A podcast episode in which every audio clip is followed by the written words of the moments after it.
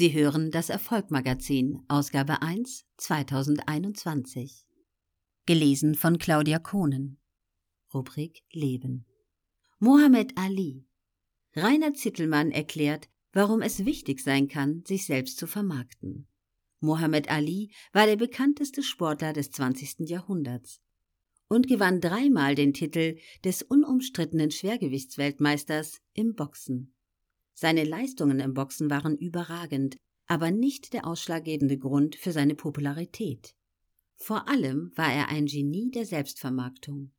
Cassius Clay, so sein Geburtsname, war bereits eine Berühmtheit, bevor er im Jahr 1964 seinen ersten Titelkampf gegen den Schwergewichtsweltmeister Sonny Liston erfolgreich bestritten hatte. Schon ein Jahr vor diesem Sieg hob ihm die Zeitschrift Time, die damals eine Auflage von 10 Millionen Exemplaren hatte, auf ihre Titelseite.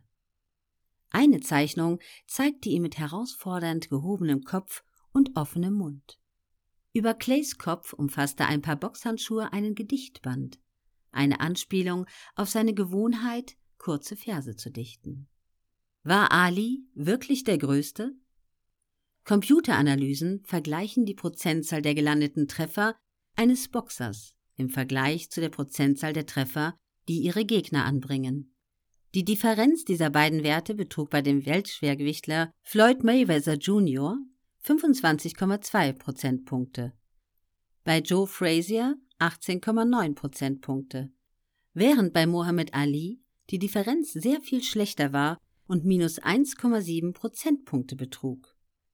Selbst wenn man weitere Faktoren einbezieht, wie etwa die Zahl der schweren Treffer, schaffte es Ali nicht unter die besten Schwergewichtler der Boxgeschichte. Clay war nicht gebildet, tat sich schwer im Lesen wie im Schreiben.